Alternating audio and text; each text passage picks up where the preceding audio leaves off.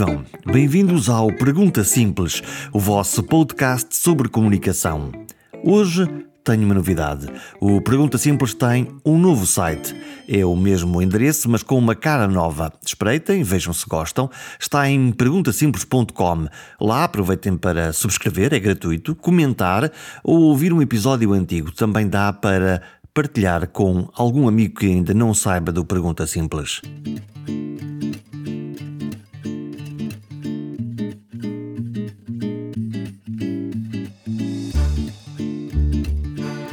Para que serve a reputação? Ter uma boa reputação. Todo este episódio anda à volta desta ideia central. A convidada, Carla Guedes, é uma experiente comunicadora que decidiu escrever um livro sobre as suas percepções deste mundo da comunicação. O livro chama-se Insights da Comunicação. São textos de reflexão sobre vários temas e a reputação é provavelmente o tema central. Reputação como resultado de várias ações de comunicação e relações públicas. Mas não basta anunciar aos quatro ventos que somos merecedores da boa opinião pública ou da boa opinião dos nossos clientes. Há que merecer confiança. E a confiança é a moeda intangível que melhora a percepção dos outros sobre nós. Quis saber desde logo como é que uma especialista em reputação cuida da sua própria reputação. Oh, aí está uma boa questão. Como é que eu cuido da minha reputação?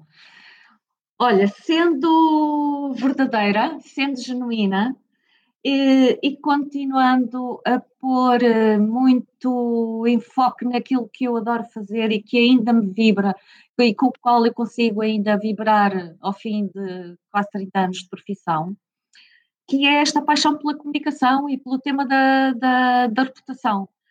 Uh, e sempre que tenho vontade de deitar cá para fora qualquer coisa quando escrevo, escrevê-lo às vezes, eu, eu, sabes que eu às vezes tenho que ter algum cuidado, porque eu costumo dizer que tenho o coração muito perto da boca e, e tenho que limar um bocadinho as coisas, mas escrevo sempre com paixão e com o coração e sendo muito verdadeira com aquilo que eu penso realmente e com a forma como sinto as coisas, por um lado. Por outro lado, fruto da minha experiência profissional, dando conta disso mesmo com, com, com factos, com exemplos, etc. É, é um pouco por aí. Hum, como é que, eh, quando estamos a falar de alguém que tem o coração na boca, eh, eu imagino que trabalhar com um alguém, para quem possa trabalhar que tenha o coração na boca, lhe ponha tantas vezes o coração nas mãos, ou não? Também, também, também, também. Uh, mas é preciso dosear isso e lá está, a experiência também nos ajuda a dosear um bocadinho isso, a termos uh, algum bom senso, a gerir as coisas. Às vezes é preciso parar, respirar fundo, parar e um, colocar, uh, incentivar as pessoas que estão à nossa volta, fazendo-as pensar um bocadinho sobre aquilo que está a acontecer e, e chamando-as um bocadinho à razão, mas de forma uh, produtiva, ou seja, formando e informando. Hum, como é que se tem esse, como é que se tem esse diálogo com alguém que, eh, por um lado, é, é, alguém que é nosso cliente ou nosso chefe e num momento de sangue quente, como é que se consegue temperar isso e explicar que tudo aquilo que se puder dizer numa determinada altura pode ter um efeito, ou vai ter um efeito, mas pode ter um efeito catastrófico na reputação da organização ou da marca? Com exemplos, com boas práticas. Um, ou seja, uh, lá está, informar e formar. Se eu conseguir transmitir ao meu cliente, ao meu parceiro, ao meu chefe, através de um caso muito semelhante, os resultados que aquilo teve, talvez ele vá perceber que aquilo que eu estou a dizer faz sentido e que eu tenho razão. Portanto, tem que ser com muita pedagogia e, e, e pronto, com informação e com exemplos concretos. Hum. A questão da reputação é. E com muita, desculpa, e com muita persistência, com, uh, porque nós temos vindo a ver uh, no plano público e no plano político recentemente vários casos de má comunicação, e má comunicação é quando não se consegue escolher as palavras certas ou as mensagens corretas nos tempos certos que possam depois ser como, ter como consequência a ação que nós queremos. Uh, não a mudança comportamental, porque isso é uma coisa que leva muito tempo a, a acontecer, mas uh, o comunicar mal uh, tem sido um bocado uh, panaceia dos, dos, últimos tempos que temos estado a viver, fruto até da novidade e de, do desconhecido que estamos todos a viver. Mas uh, tem que ser com as mensagens corretas no momento-chave, explicar que o porta-voz tem que estar bem preparado, não pode haver quatro, quatro porta-vozes ou cinco para um mesmo assunto, uh, não se pode querer passar cinco ideias porque o, o nosso target não as vai ter, enfim, todas essas, uh, todos esses conselhos têm que ser transmitidos. Quer dizer que eh, em tempos de crise como agora, eh, essa flutuação de eh, mensagens, essa flutuação de número de porta-vozes, muitos porta-vozes, muitas mensagens, está a conduzir a um efeito que não é positivo para, para, para que se consiga boa comunicação? Eu penso que sim. Acima de tudo, está a contribuir para uma falta de algum desnorte uh, e uma falta de confiança nas instituições. Uh, e eu penso que daqui para a frente uh,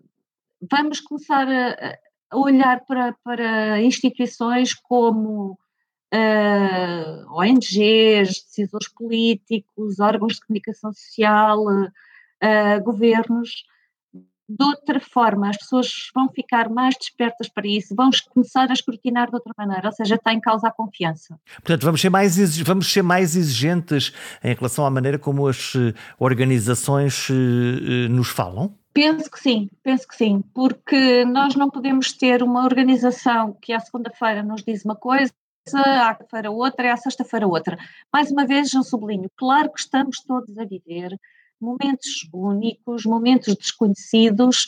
Uh, não, ninguém tinha na gaveta um plano de crise para uma situação pandémica como esta que estamos a atravessar, mas há que ter algum bom senso e uh, quando se comunica, estar preparado para isso, ou seja, comunicar de forma assertiva, com as palavras certas, já agora sem usar terminologia de guerra, como por exemplo vamos para esta batalha, o, inimigo não sei o quê, esta guerra não sei o que mais, portanto, quer dizer, as pessoas já estão suficientemente assustadas, é preciso escolher as palavras e comunicar, como eu dizia, é informar e formar as pessoas e não arredar pé daí, tem que ser muito assertivo e muito afirmativo, por muito que isso não traga, digamos, votos ou a simpatia de quem nos está a ouvir, mas de outra forma, sem, sem, sem um plano estratégico muito bem delineado, não se consegue o resultado que, que, que, que se estipula à cabeça, não é? Não se conseguem, o efeito de ação-reação é nulo depois. Hum, portanto, uh, na sua opinião, há que manter estritas as mensagens, elas terem uma terminologia neutra e servirem sempre o fim para o qual nós pensamos a comunicação no momento em que a estamos a fazer. Exatamente, exatamente, é um pouco por aí. E, e falar com, com afabilidade, sem, sem que a nossa expressão corporal ou gestual ou o nosso rosto uh, esteja quase a simular que estamos a querer bater em alguém, não é? Porque às vezes também vemos isso. Porque a comunicação não é só verbal, é verbal e não verbal. E isso é muito importante. O que é que acontece quando nós estamos a ouvir falar a alguém, eh, em particular na televisão, dado que nós estamos a falar de linguagem corporal, de linguagem não verbal? O que é que acontece quando alguém nos transmite uma mensagem com ar ríspido ou agreste ou zangado ou, e que ainda por cima usa terminologia de, de guerra?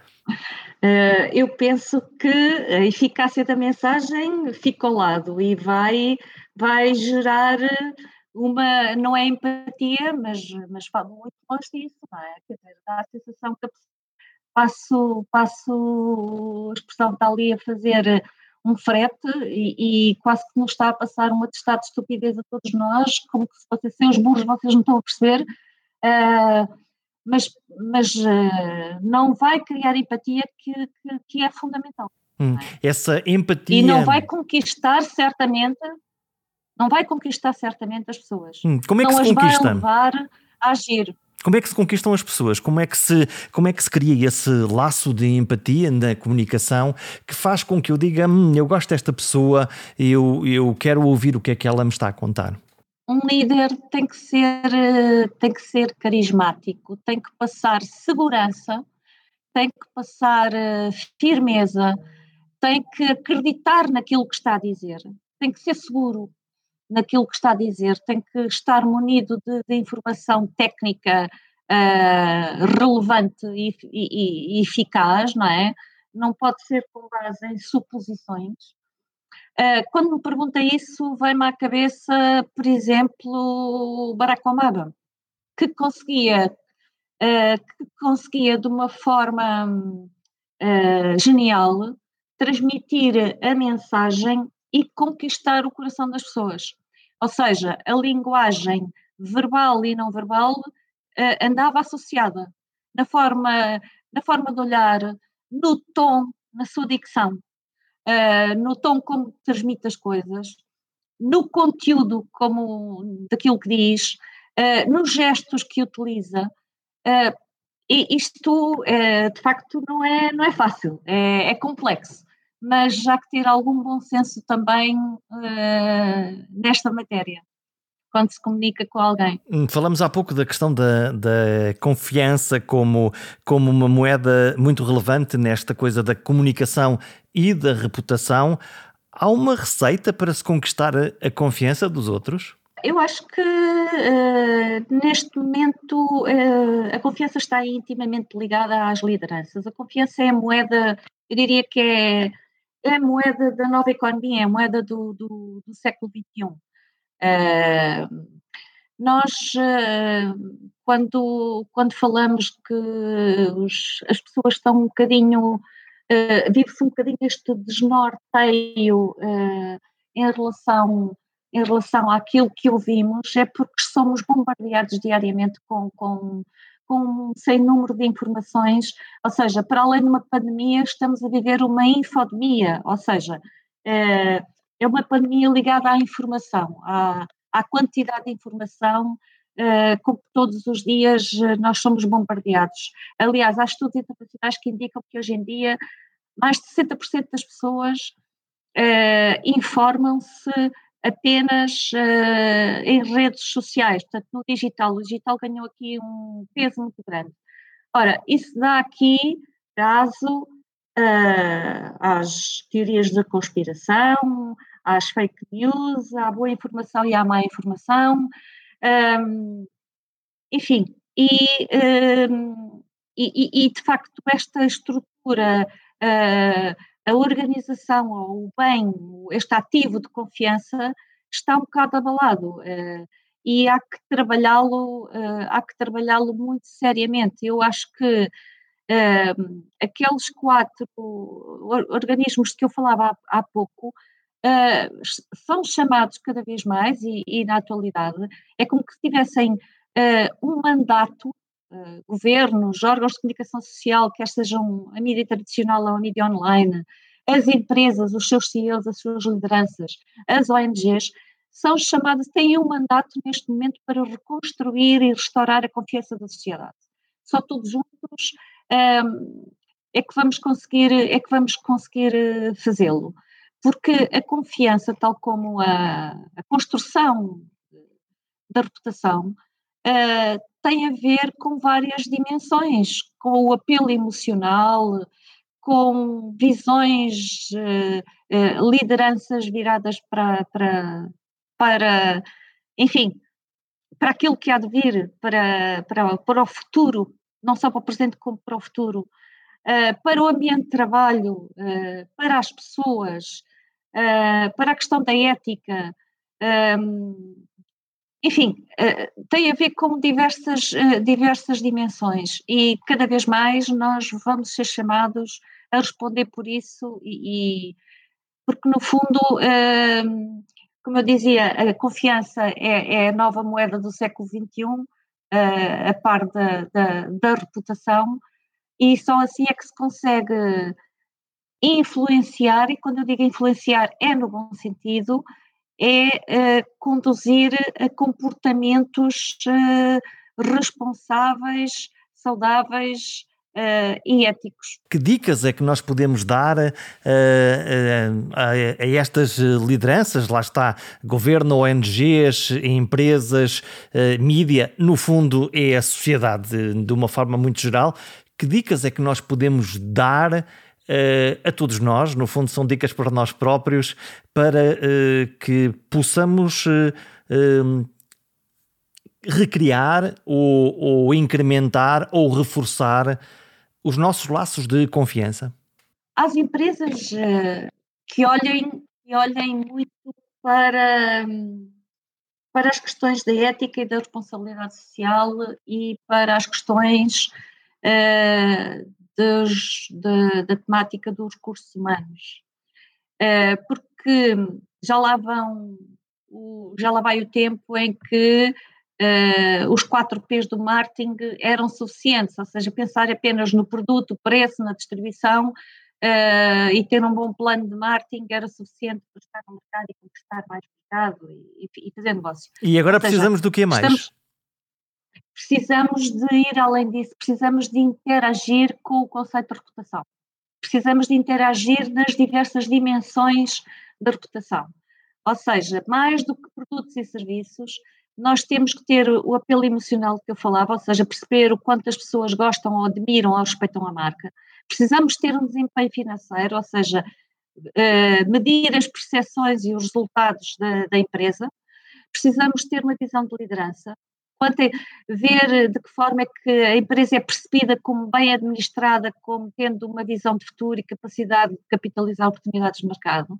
Precisamos de olhar a componente do ambiente de trabalho, ou seja, é um bom local de trabalho ou não, que, como é que implementa políticas de motivação dos seus colaboradores, tem ou não planos de responsabilidade social, é uma empresa ética ou apenas diz que é ética? Qual é a diferença? No fundo, uma empresa, se se declara ética, eh, esperamos todos, até pelo bem da confiança, que ela se comporte conforme o produto que anuncia, neste caso, de ser uma empresa ou uma organização eticamente responsável no seu comportamento e na sua ação. Sim, escrevi em tempos, e isso está no meu livro, o Insights de Comunicação, um artigo em que eu chamei um, em que eu intitulei uh, Relatório Minoritário.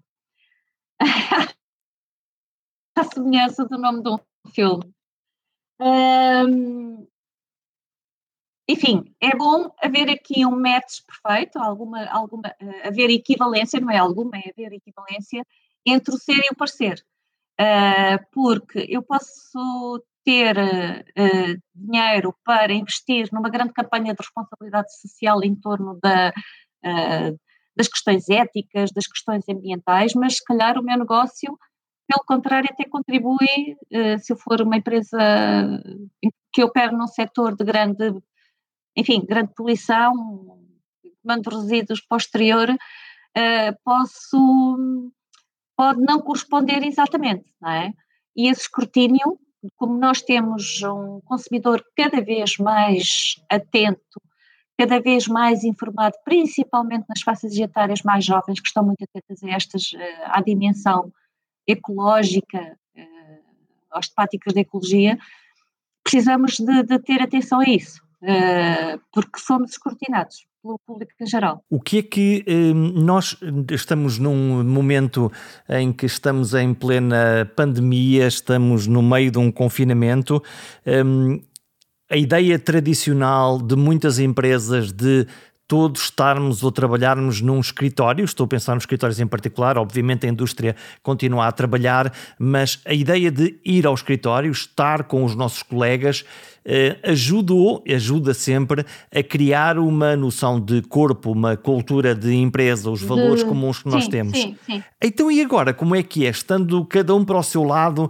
não tarda, passa um ano sem que nós consigamos falar com os nossos colegas, estar todos juntos, participar numa reunião geral. Que impacto é que isto pode ter? Pode ter algum impacto ao nível da cultura empresarial uh, em matéria de comunicação interna. Uh, aquilo que, que, se tem vivido e os, os, exemplos que eu tenho mais próximos de mim uh, são de facto situações de teletrabalho em que com alguma regularidade, uma vez por semana, duas vezes por semana, as pessoas vão de facto ao escritório. Tirando isso, as pessoas estão em contacto diário um, novo normal através da, da, das possibilidades que, que, a tecnologia nos permite, reuniões de Teams e de Zooms e etc. Uh, ah, mas não é a mesma coisa, certamente que não é a mesma coisa, não é o mesmo que estarmos no corredor, que tomar um café, do que estarmos todos juntos à hora do almoço, estarmos em reuniões presenciais, ou seja, aqui eu diria que os, que os departamentos eh, de recursos humanos deveriam ter uma atenção redobrada para estas matérias e, ehm, e, os, e as direções, o topo da organização, os conselhos de administração, enfim, ter uma atenção também redobrada no sentido de dar um sinal aos colaboradores, de, de lhes falar com regularidade, com, com, com som e com imagem, seja um áudio, seja um vídeo, eh, uma vez por mês e dizer estamos aqui, eh, estamos atentos, eh, estamos preocupados com vocês, ou seja, podia, podia ser contar uma história, ehm, mas haver um contacto próximo com as pessoas, por e-mail, na internet da empresa, no portal da empresa, ehm, porque é muito importante. As, as pessoas estão fechadas em casa e hum, é importante interagir não só do ponto de vista profissional como do ponto de vista pessoal, porque isto afeta psicologicamente também, não é? Uh, e portanto, eu acho que hum, a criação, a manutenção destes laços de alguma conectividade, a conectividade que está para além da tecnologia, que faz de nós seres humanos, não é? uh, é fundamental para não se perder esse espírito de pertença em relação à empresa onde trabalhamos. O que é que a comunicação em particular e os departamentos de comunicação podem fazer para ajudar nessa caminhada para ajudar a que se mantenha esse espírito de corpo, esse orgulho, no fundo, de pertencer a uma mesma eh, organização? É um bocadinho ter o, o plano de comunicação preparado com, com diversos momentos uh, de, de, de, comunicação, uh, passo a repetição, uh, com, com as pessoas, uh, através do, de e-mails, através de newsletters, através de, de, de, de comunicados internos, através de informações sobre o plano de contingência da empresa e uh, linhas de apoio que existam até para apoio psicológico, Uh, ou seja, uma informação com alguma regularidade uh, para dar conta de que estamos aqui. E não só, e comunicar outras coisas que estão a acontecer na empresa. A empresa está a trabalhar neste projeto ou conseguiu uh, um contrato aqui, ou seja, dentro do novo normal, tentar manter alguma normalidade na, na, nos, nos conteúdos que se vão veiculando. Uh, para, que, para que a pessoa não sinta, agora estou aqui em casa, estou completamente a leste daquilo que está a passar, o que é que está a passar lá, uh, como é que a empresa está, como é que está o negócio, será que me vão dispensar, será que vou entrar em layout, será que me vão despedir, quer dizer, uh, há que estar em contacto e informar e dar uma palavra de dar alguma atenção, algum carinho. Falamos já uh, por momentos na questão das lideranças e eu uh, uh, cito o livro que, que, que, é, que é público, que é um conjunto de textos que escreveu ao longo, dos, ao longo dos anos. Os novos líderes têm que ter soft skills, serem transparentes, autênticos, apresentar um pensamento estratégico e os do futuro serão visionários, inspiradores, mobilizadores é muito difícil ser líder da maneira como, como descreve. Eu sei, eu sei que é muito difícil ser líder. Aliás, é uma, é uma tarefa às vezes ou muitas vezes uh, solitária, principalmente nos momentos de, de, decisão, não é? Nos momentos da tomada de decisão é uma, é uma tarefa solitária. Um, mas eu dou aqui um, um exemplo de por exemplo, a Edelman, uma empresa uma empresa uh, bastante conhecida internacionalmente, uh, norte-americana, que costuma fazer todos os anos um barómetro de medição de, de, de confiança junto de líderes e, de facto, perante a situação que estamos a viver e que vivemos em, em determinados países, em vários países, veja-se a questão do Brexit, a questão das eleições nos Estados Unidos, a questão das vacinas, a questão uh, da polémica com, com a China, etc. Chegou aqui à conclusão de que se até 2020 a preocupação das pessoas era a perda de, de empregos para, eh, para o, a, mobilidade e a automação, ou seja, para a tecnologia, hoje em dia a preocupação das pessoas é pelas vidas que se perderam, entretanto, nesta pandemia, pelo desemprego que está aí a bater à porta, que, eh, segundo alguns especialistas dizem, que ronda ou está perto de, de é o equivalente à Grande Depressão, não é? é portanto, vivemos, de facto, uma erosão de confiança muito grande.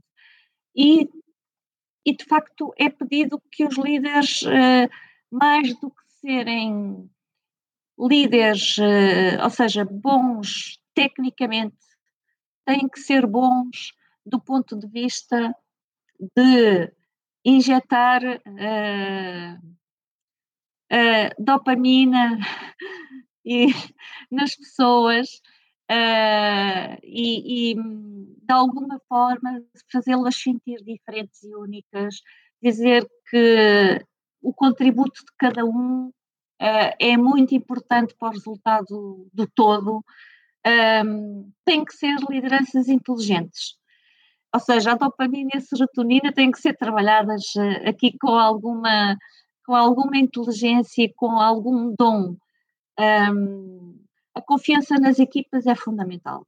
É fundamental ainda, ainda, ainda mais numa situação em que, de facto, o teletrabalho veio para ficar e se calhar vamos conhecer novas formas de, de, de, de trabalhar no, nos escritórios, enfim, uh, há que apostar muito nas capacidades das pessoas, porque as pessoas, quando bem motivadas, conseguem dar a volta por cima, conseguem surpreender e apresentar uh, ideias brilhantes e conseguem inovar. Precisam de uma liderança com força, uma liderança ao seu lado, uma liderança que as apoie, que as motive, e é nesse sentido que eu falo em inteligência emocional, é nesse sentido que eu falo em soft skills, ou seja, mesmo, e, e, e nós temos, estamos a ver isso e essa, essa revolução também está a ser feita ao nível de, de recursos humanos, ao nível da contratação de pessoas, cada vez mais. Uh, são tidas em conta as soft skills em detrimento das hard skills quando analisamos um currículo de alguém. Um, ou seja, a capacidade relacional é mais do que nunca crucial para envolver colaboradores com o propósito da organização e com, com, com, com os objetivos da organização.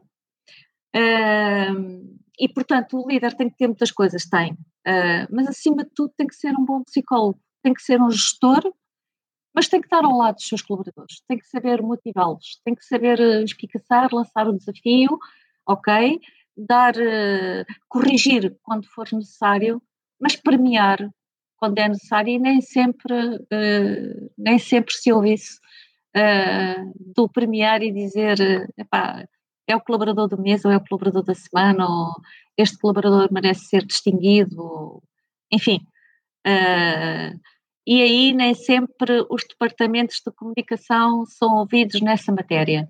A propósito disso, se me permite, gostaria de deixar aqui uma, uma nota que é a seguinte. A propósito de se ouvir os departamentos de comunicação e os conselhos da comunicação. Eu, há 20 anos, se não foi há 20, foi há, sensivelmente há 18, eu trabalhei numa empresa de comunicação de alinhamento internacional em que para a preparação do plano estratégico, o plano de negócio para o ano seguinte, reuniam, e, ah, estou a falar de marcas como marcas internacionais, grandes empresas, uh, passa publicidade, mas uh, uma McDonald's, uma Siemens, uma, um, uma Visa, essas empresas não faziam o plano estratégico de negócio nem, nem o desenhavam sem sentar à mesma mesa o advogado, um elemento do Conselho de Administração, um elemento de recursos humanos, uh, o diretor financeiro, o responsável de marketing e o responsável de comunicação. Então, e o que é que a pessoa da comunicação pode oferecer para tão grandioso plano? Isto para dizer que é, que é importante a multidisciplinaridade. Ou seja, um, eu pergunto em quantas empresas uh, portuguesas nós temos a comunicação com assento nos conselhos de administração. E isso é importante por aqui. A comunicação normalmente é um departamento nas empresas ou nas organizações grandes, não é preciso ser só nas empresas. Há normalmente eh, departamentos robustos, pelo menos com pessoas altamente qualificadas, porque é que elas têm que estar nesse uh, centro de decisão num mundo em que cada vez mais se fala do fim dos estilos, do fim das hierarquias, uh, porque é que está a colocar a comunicação uh, dentro do departamento ou do cérebro da organização enquanto tomada de posição e de decisão da organização? A comunicação, a comunicação pode ajudar a ver situações que estão para além dos números, não é? Uh, estamos a falar de sensibilizar para questões que são vistas como intangíveis, mas que não são intangíveis. Uh, são intangíveis, às vezes, aos olhos de, de, de, um diretor financeiro, mas, mas é um asset muito importante para o resultado financeiro da organização. Porque uma organização que é confiável, ela vai perdurar no tempo e vai perdurar no mercado. Se não for, não vai. A comunicação como pilar estratégico ou apenas como serviço dentro das organizações?